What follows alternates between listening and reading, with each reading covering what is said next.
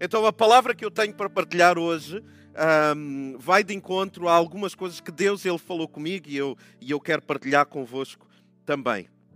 Mas como nós ouvíamos uh, durante o louvor, uh, a verdade é esta: nós não trazemos muita coisa para a mesa, nós não temos muito ah, com o qual possamos contribuir para a mesa que é a mesa do Senhor, não apenas a ceia, mas na verdade nós não temos o que contribuir, nós não temos muito para trazer que seja relevante, porque Ele é Deus, Ele tem todas as coisas, Ele não tem necessidade, Ele não precisa de nada, Ele não precisa do meu louvor, da minha adoração, Ele não precisa, Ele é em si mesmo completo. Então o que nós trazemos para a mesa é uma fome, porque nós sabemos que Ele vai nos alimentar, o que nós trazemos é uma sede, que nós sabemos que Ele vai saciar, o que nós trazemos é a nossa ignorância, porque nós sabemos que vamos aprender dele, o que nós trazemos é a nossa solidão, porque nós sabemos que nós estamos em família.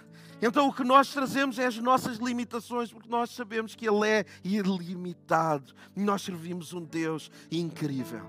Então a palavra que eu tenho para trazer hoje, eu uh, até há, sei lá, eu posso dizer, há se calhar meia hora atrás eu não tinha tema, mas eu resolvi arranjar um tema e é quando um italiano conheceu um judeu.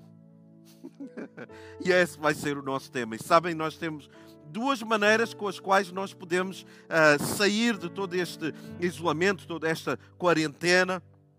Nós podemos sair mais fortes nós podemos sair mais conhecedores de quem nós somos, de quem nós ainda não somos, mas conhecedores de quem Deus é.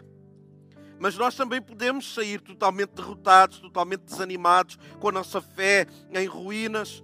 Então eu pensei em duas imagens que vieram à minha mente. Então uh, nós ou podemos sair como Tom Hanks no filme uh, o Castaway, o Náufrago, então nós podemos sair com esta imagem depois da quarentena, depois do isolamento. Ou seja, nós começamos a, a viver em comunidade, na sociedade, mas totalmente perturbados, totalmente desanimados, derrotados. Mas nós podemos sair também como esta imagem a seguir, que é Cristo depois dos 40 dias onde ele foi tentado, onde ele teve em isolamento, ele esteve em quarentena, vamos dizer desta maneira. Mas quando ele sai, ele sai forte e com a convicção ainda mais profunda do trabalho e da missão que ele tinha a desenvolver. E isso cabe a cada um de nós. Como é que tu vais sair destes momentos?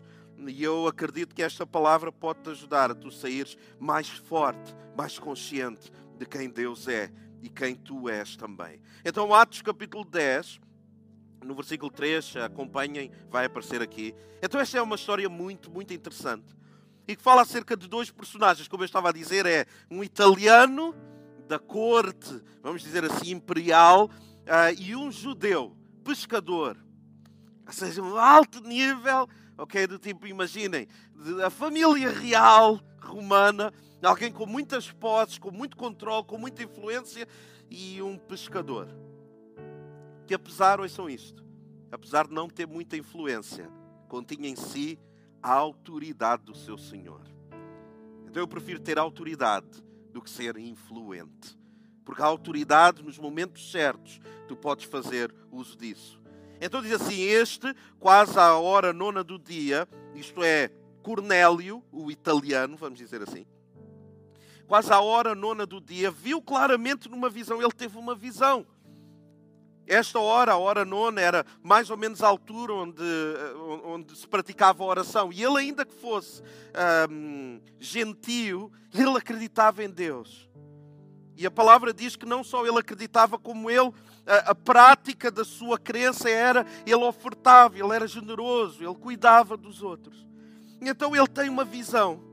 E aparece-lhe um anjo de Deus que se dirigia para ele e dizia: Cornélio. Eu não sei se era esta a voz, ou se era Cornélio. Eu não sei como é que é a voz de um anjo. Mas a verdade é que ele teve uma visão. E deixem-me só fazer um parêntese. Uh, e os homens aqui, uh, todos vão concordar comigo. Mesmo vocês que estão aqui, que são casados, vocês sabem isto. Às vezes parece que. Eu ouvi dizer, eu não estou a dizer que acontece na minha casa ou na casa de alguns, mas há. Às vezes as mulheres parece que estão, estão a ter uma visão, as esposas. Porque elas falam como se estivesse lá alguém com elas. Mas não está Então, elas às vezes falam assim: Pois ando eu aqui a fazer tudo, eu é que tenho que fazer. E eu disse: Mas ela está a falar com quem se eu estou aqui na sala e ela está na cozinha? Eu não estou a dizer que acontece. Mas às, às, vezes parece que elas também têm umas visões, não é? Parece que está lá alguém e elas falam como se estivesse lá alguém. E, uh, e se esse é o caso de tu que estás em casa, eu convido-te a não fazeres isso amor. E aqui os homens estão quietos, né? os homens estão a ver lá em casa, não se estão a manifestar, mas tu sabes que isso acontece na tua casa também. Então diz que ele teve uma visão, aparece um anjo que lhe diz: Cornélio, este fixando os olhos nele e muito atemorizado disse: Que é, Senhor? E o anjo lhe disse: as suas orações e as suas ofertas têm ganho a atenção de Deus, ou seja, serviram como memorial. Deus olhou para ti e para as tuas ofertas, para a maneira como tu tens cuidado dos outros, e isso chamou a atenção de Deus. Ouçam, nunca pensem que uma dádiva, seja financeira, seja um gesto de carinho, de atenção por alguém, não chama a atenção de Deus. Deus ama quem dá e é generoso. Não tem apenas a ver com o aspecto financeiro, mas tem também então alguém que era gentil ganhou a atenção de Deus, porque ele orava e ele ofertava. Agora, pois, envia homens a Jope e manda chamar a Simão, que tem por sobrenome Pedro. E então foi o que Cornélio fez. Ele envia homens para procurarem este tal Pedro. Ele não sabe bem porquê, mas ele envia. Entretanto, há um outro homem, um judeu, nós agora foi-nos apresentado o italiano, vamos entender então um judeu, uh, e aqui no versículo 11, diz que uh, a história é mais ou menos esta, ele estava com fome, uh, e então enquanto estavam a preparar a comida, ele teve uma visão. E nessa visão, quando, como ele está com fome, essa visão fala acerca do que? De comida, né? naturalmente. Ele está com fome, tem uma visão que fala acerca de comida. Versículo 11 diz assim: Então, isto é Pedro, viu o céu aberto e algo parecido com um grande lençol que vinha descendo em direção à terra, amarrado por quatro pontas, no qual havia de todos os animais, quadrúpedes, répteis, terra, tudo, tudo que era animal tinha lá. E foi-lhe dirigida uma voz: Levanta-te, Pedro. Isto é o Senhor a falar com ele. Levanta-te, mata e come. Porém, Pedro, versículo 14, replicou: Não. Ou noutras versões ainda mais duro, diz assim: Jamais. De modo algo. Vejam como é que Pedro é engraçado. Deus diz assim: Mata e come. E ele diz: Não. não vou fazer isso. Vai e fala de, fala de mim àquela pessoa. Não. Pedro é, é tal e qual como nós. Quando ele fala algumas coisas que para nós é meio estranhas, nós dizemos não. E ele explica por quanto jamais comi alguma coisa profana ou impura. E no versículo 15 diz assim: Contudo, a voz insistiu pela segunda vez: Não consideres, ouçam isto, não consideres impuro o que Deus purificou.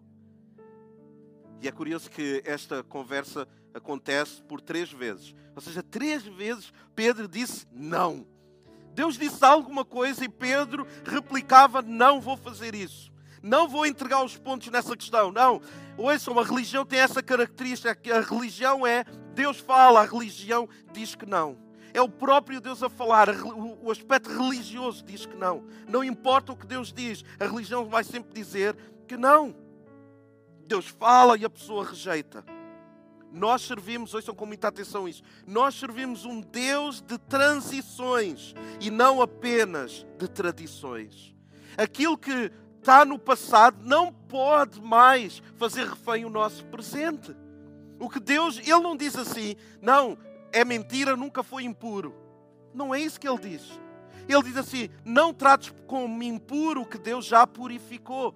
No passado houve uma, houve uma impureza, mas agora há uma transição. Eu acho sempre muito curioso quando as pessoas, as pessoas eh, agregam tentam uh, catalogar as pessoas, dar etiquetas relativamente ao passado. Todos nós tivemos momentos de impureza. Todos nós tivemos esta semana momentos onde nós não tivemos bem. Mas sempre que o inimigo me, me, tenta lembrar, não, não, não, não, mas tu ainda és aquela pessoa. Eu lembro sempre, eu não vou tratar como impuro naquilo que Deus, Ele purificou. Eu não vou tratar por impuro as coisas à minha volta, seja o que for. Houve dificuldades no casamento de alguns de nós, houve. Houve pedras de tropeço na nossa vida, houve. Houve falta de fé, houve. Mas Deus, através de Cristo, todos os dias, Ele purifica. Então devemos ter atenção àquilo que nós chamamos puro ou impuro. Ele purificou, ele não negou que tinha sido impuro, mas ele purificou-se. Em Levítico é impuro. Ouçam isto: se em Levítico é declarado impuro, mas o mesmo Deus em Atos diz: não, agora é puro, então é puro. Então torna-se puro. Tu és aquilo que Deus diz que tu és, mesmo que noutro tempo tu tenhas sido impuro, mesmo que ontem mesmo que hoje de manhã tu tenhas tido um pensamento, um comportamento, um, uma palavra que não tenha sido pura, Ele purifica isso e Ele dá-te uma nova oportunidade. Então, nunca fiques refém daquilo que os outros querem te dar como morada. Não fiques refém a uma identidade que tu tinhas ontem. Fica refém, sim, das verdades que Deus te diz. E então ele tenta negar, etc, etc, e a visão como que desvanece. E no versículo 17 diz assim: Então Pedro, eu gosto muito de Pedro, perplexo, meditava sobre o significado. hum, curioso. Sobre o significado da visão que acabara de ter, pois. E eis que depois dos homens terem pedido direções, vocês lembram-se lá atrás, Cornélio enviou uns homens para encontrar Pedro. E só isto aqui é um milagre. Eu vou ler de novo e agora as mulheres vão vibrar com isto. Vejam só este milagre. Depois dos homens terem pedido direções, Os homens. Ah, ia chegar a vossa vez também, minhas queridas. Depois dos homens terem pedido direções para a casa de Simão, chegaram à porta de sua casa. E eles chegam perto uh, de Pedro. Eles olhem, Cornélio os enviou, pá, pá, pá, e ele diz: Ok. Eles ficam um dia juntos e depois Pedro vai com os homens. Vai fazer o que ele não sabe para casa de alguém que ele não considera alguém tão pacífico, porque ele fazia parte do império que oprimia o seu povo. Mas ele vai, sem que Deus dê grandes pormenores ou grande explicação. E eu sei que isto é para alguém que está a ouvir hoje. Deus dá grandes planos, mas poucos pormenores. Deus às vezes convida-nos a fazer coisas, nós dizemos como, e Ele não nos diz. Nós inventamos estratégias, mas ele simplesmente não diz, ele só diz: tu tens que ir, tu tens que fazer. Então Deus dá grandes planos, mas poucos pormenores. Porque nós precisamos de andar por fé e não por vista. Até vocês lembram-se uh, o episódio da Arca de Noé. Sabem o curioso da Arca de Noé que eu partilhei a uh, semana passada? A Arca de Noé não tinha vela. A Arca de Noé não tinha leme. Eles andavam à deriva, porque eles tinham que andar por fé. Eles tinham que pensar, Deus vai guiar. Nós não temos como controlar isto. Deus vai guiar. E a nossa vida, as grandes decisões em termos da fé, do nosso ministério, etc., são feitas em fé. Deus dá grandes planos, mas poucos pormenores. E Pedro é o exemplo disso. Ele vai em fé, sem saber ao que vai. Versículo 25. Então ele chega à casa deste homem e aconteceu que quando Pedro ia caminhando para dentro da casa, Cornélio saiu ao seu encontro e perto da porta, prostando-se aos seus pés, ele ajoelhou-se e agarrou uh, os pés de Pedro, o reverenciou. É como se ele pensasse: uh, o objeto da minha oração concretizou-se. Isto é o materializar das minhas orações. Deus enviou alguém para falar à minha vida. Ouçam cada pregação, cada pessoa que Deus coloca à nossa frente. É uma resposta às nossas orações. E como é que nós tratamos as pessoas que são respostas às nossas orações? Será que nós olhamos para elas como se nada fossem, como se fosse apenas parte do trajeto para o qual nós vamos passar? Ou nós reverenciamos e dizemos isto é voz de Deus, isto é propósito de Deus, eu tenho estado a orar e Deus criou esta circunstância e trouxe esta pessoa até mim. Senhor, obrigado por esta oportunidade. Ou será que nós deixamos passar pessoas que são como anjos na nossa vida? Então Cornélios, ele não estava à porta apenas. Ouçam, o próprio Cornélio, ele era uma porta. Foi a partir daquele momento, daquela circunstância, que o Evangelho é partilhado de forma ampla e inequívoca aos gentios. Então ele pode pensar que ele está apenas à porta de algo, mas Cornélio, ele mesmo, é uma porta de acesso para os gentios encontrarem o Evangelho. E alguns de nós que, que estamos, a, estamos à porta de uma qualquer situação, nós estamos na decisão se avançamos, se não avançamos, ainda que nós estejamos à porta, nós somos uma porta porque nós somos um ponto de acesso entre alguém que passa por nós. O que é que ela vai encontrar em cada um de nós que somos uma porta? Tu que és uma porta. Quando as pessoas abrem a porta do teu coração, o que é que encontram? Que é... Será que elas entram num estado de desânimo e tu que és uma porta, a pessoa passa por ti e encontra ânimo, ou então a pessoa encontra uma continuação do seu desânimo? Qual é a paisagem que tu encerras dentro de ti que quando tu te abres, as pessoas ao entrarem, as pessoas vão visualizar? Que tipo de paisagem é que tu detens do lado de lá da porta, que és tu e que sou eu? Cristo disse: Eu sou a porta. E Ele dá, e Ele diz: quem passar por mim, o que vai encontrar é uma coisa fantástica. Que porta és tu? Então Ele estava à porta, mas Ele era uma porta. E é interessante esta questão das portas. Porque há portas que nós temos que forçar um pouco, nós temos que empurrar. E alguns de nós que estamos aqui e estamos aqui juntos, alguns de nós, Deus tem que nos forçar a nós abrirmos o nosso coração aos outros e fazer os outros participantes de quem nós somos em Cristo. Há outras portas que é pela distância. Quanto mais perto eu estou da porta, mais ela facilmente ela se abre. Há pessoas que, quanto mais perto estão de mim, mais eu tenho facilidade em abrir o meu coração. Há outras portas que é preciso um código. Mas que tipo de porta és tu? Ou será que tu és uma porta trancada aos outros? Ou será que tu és uma porta de azedume, de queixa, de crítica, de ver o mal em tudo? Onde alguém, quando abre a porta, prefere não entrar pela porta que és tu. Mas pensa, se é para entrar por essa porta, eu prefiro uh, o desânimo que está à minha volta. Então tu não estás apenas à espera de uma porta, tu és uma porta. E quem sabe o inimigo não te quer destruir, não é porque tu és tu, é porque tu podes te tornar uma porta para outras gerações. Quem sabe o inimigo, quando ele te incomoda, ele quer te distrair, ele quer te desanimar, ele quer destruir o teu casamento, os teus filhos, na tua fé, não será porque tu és uma porta e o inimigo entende isso, que quem entrar por ti vai ter acesso ao Senhor dos Senhores, vai ter acesso ao Evangelho que te resgatou. Não será que tu, ao abrires a porta do teu coração, que os outros vão encontrar é um Cristo ressurreto, não vão encontrar o Deus que faz todas as coisas novas. Então o inimigo, o que ele faz não é necessariamente por ti, é por aquilo que tu representas no reino de Deus, no mundo espiritual. Então o que Deus faz é para aprimorar quem tu és, é para que tu sejas uma porta cada vez mais atraente. O que Deus fez com Pedro até ele ir à casa deste, deste homem este italiano que conheceu um judeu, não foi para o destruir ou constranger.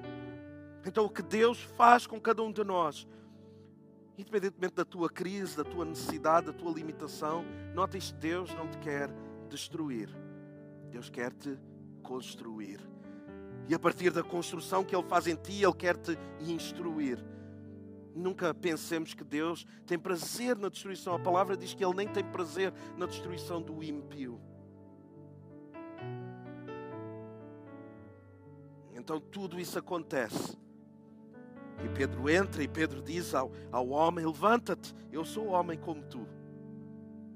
O mesmo, o mesmo Pedro que tinha dificuldade com os gentios, ele podia dizer assim: ah, Podes levantar, rapaz.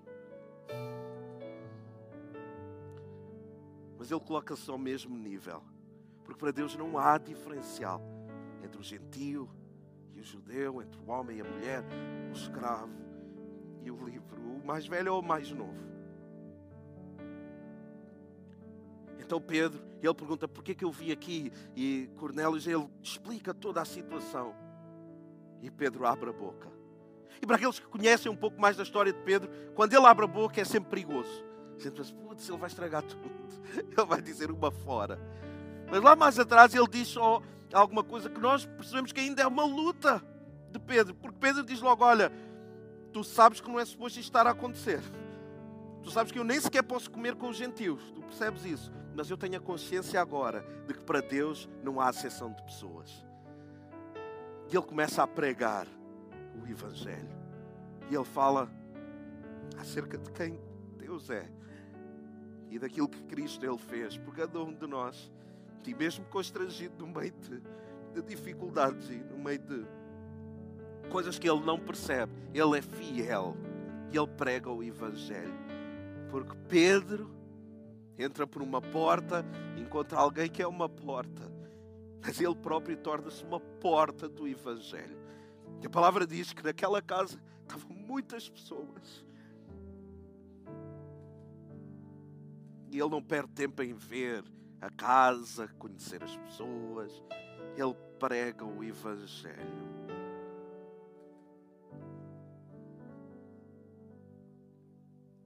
E quando ele está a pregar o Evangelho, é extremamente interessante que ele está a partilhar e Deus, como que interrompe toda aquela situação e todas aquelas pessoas são batizadas pelo Espírito Santo de uma forma profunda e começam a, a falar em línguas. E o que Pedro, ainda meio, uh, meio em choque, sem perceber bem, então, mas espera aí, os gentios, ok, eles têm acesso ao, ao Evangelho, mas eles têm acesso à plenitude de Deus, que coisa incrível. Então, que nunca nos esqueçamos que o Espírito Santo que mora numa criança é o mesmo Espírito Santo que mora em mim. O mesmo Espírito Santo que age é alguém que está sem fé. É o mesmo Espírito Santo que vive em mim. Então, se nós temos essa capacidade, não há Espírito Santo por medidas.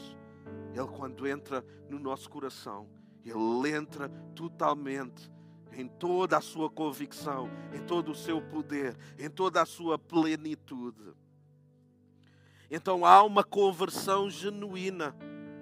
Imaginem Cornélio que ora a um Deus que ele não conhece tão bem e ele sentir esse Deus dentro dele, simplesmente por ouvir as palavras da pregação. Ou seja, Cornélio era alguém que estava à espera de uma porta e que essa porta lhe apresentasse o Evangelho de novo eu pergunto a cada um de nós: que porta é que nós somos? Mediante as dificuldades, que porta é que nós nos transformamos? Que porta é que nós somos para os outros?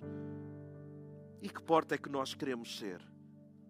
Então, quando Pedro prega o Evangelho, é tão fácil quanto isto. Se alguém que me está a ver não entende ainda a simplicidade do Evangelho, é tão simples como ABC. O A tem a ver com arrependimento. Eu entendo que eu estava longe de Deus. E eu arrependo-me do meu passado sem Ele. E eu anseio por uma comunhão com Ele. O B tem a ver que eu agora eu busco a Deus.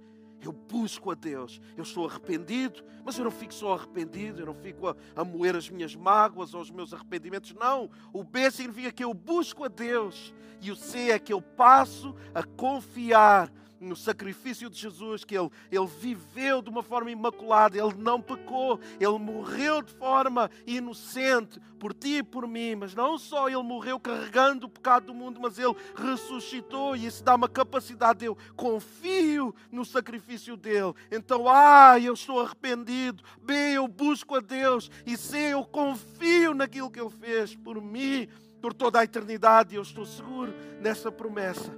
E o que aconteceu? Quando um italiano conheceu um judeu. Foi uma coisa tremenda em que à porta, uma porta, conheceu uma outra porta e houve este desígnio de Deus.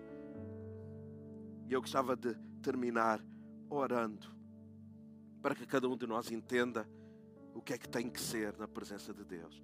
Então, todos que estamos em casa, vamos fechar os nossos olhos, está bem? Fechar os olhos, vamos tentar não estar distraídos. Senhor, nós reconhecemos a tua voz. Nós não precisamos de ter uma visão para entender o que tu falas conosco. Se assim for, que seja. Mas a grande visão é a visão do Evangelho que mora agora em nós. Nós somos portadores de uma nova identidade. Então, se tu dizes para nós sermos como tu és, o nosso Senhor Jesus Cristo, tu dizes que tu és a porta, então ajuda-nos a sermos uma porta para ti que és a porta. Ajuda-nos a ser cada um de nós pontos de acesso. Ajuda-nos a sermos pontos de transição de um universo para um outro universo, de uma circunstância para uma outra circunstância, da tristeza para a alegria, das trevas para a luz. Ajuda-nos a cumprir que tu nos chamas a cumprir, falar de ti à humanidade. E nós te pedimos isso no nome poderoso de Jesus. Amém. Amém. Deus ricamente vos abençoe.